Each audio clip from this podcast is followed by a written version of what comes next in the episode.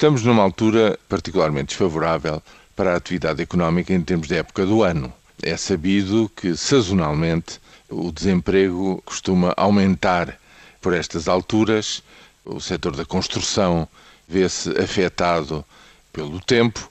O inverno tem sido particularmente chuvoso. Talvez seja esse um elemento a ter em conta quando se sabe que o desemprego registado em janeiro aumentou nos centros de emprego do Instituto de Emprego e Formação Profissional. Eu sei que isto foi objeto até de piada quando o anterior Ministro das Finanças referiu o rigor do inverno anterior, mas tudo isto tem influência. E, no fundo, talvez um, um elemento de sobriedade para que não se julgue que a descida do desemprego, que se vem prolongando há 10 meses e que ainda não sabe do ponto de vista, enfim, da estimativa o que é que vai acontecer, este é um outro tipo de medição do desemprego registado, no fundo, é, é o desemprego daqueles que se dão ao trabalho de pedir ajuda quando estão no desemprego e querem voltar ativamente ao trabalho, mas é um aviso de que a evolução desta variável não pode ser considerada linear e, sobretudo, não dá garantias de continuar a repetir-se mês após mês enquanto a economia não arrancar com força.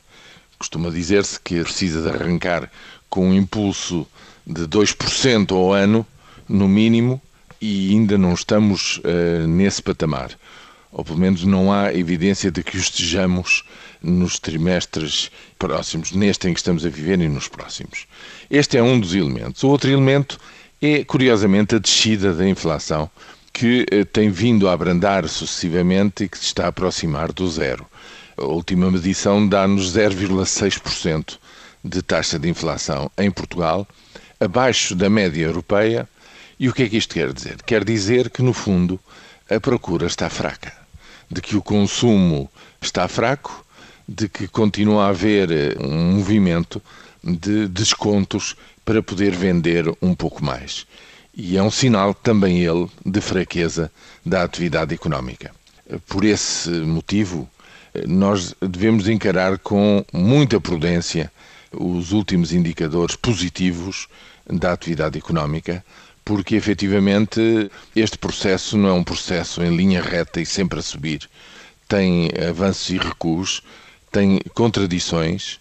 O efeito não só da entrada em vigor deste Orçamento de Estado, mas, sobretudo, os últimos anúncios de que vai haver mais cortes e mais redução da despesa pública no próximo ano e no outro a seguir, o efeito psicológico sobre o comportamento de consumidores e investidores está ainda por ser medido.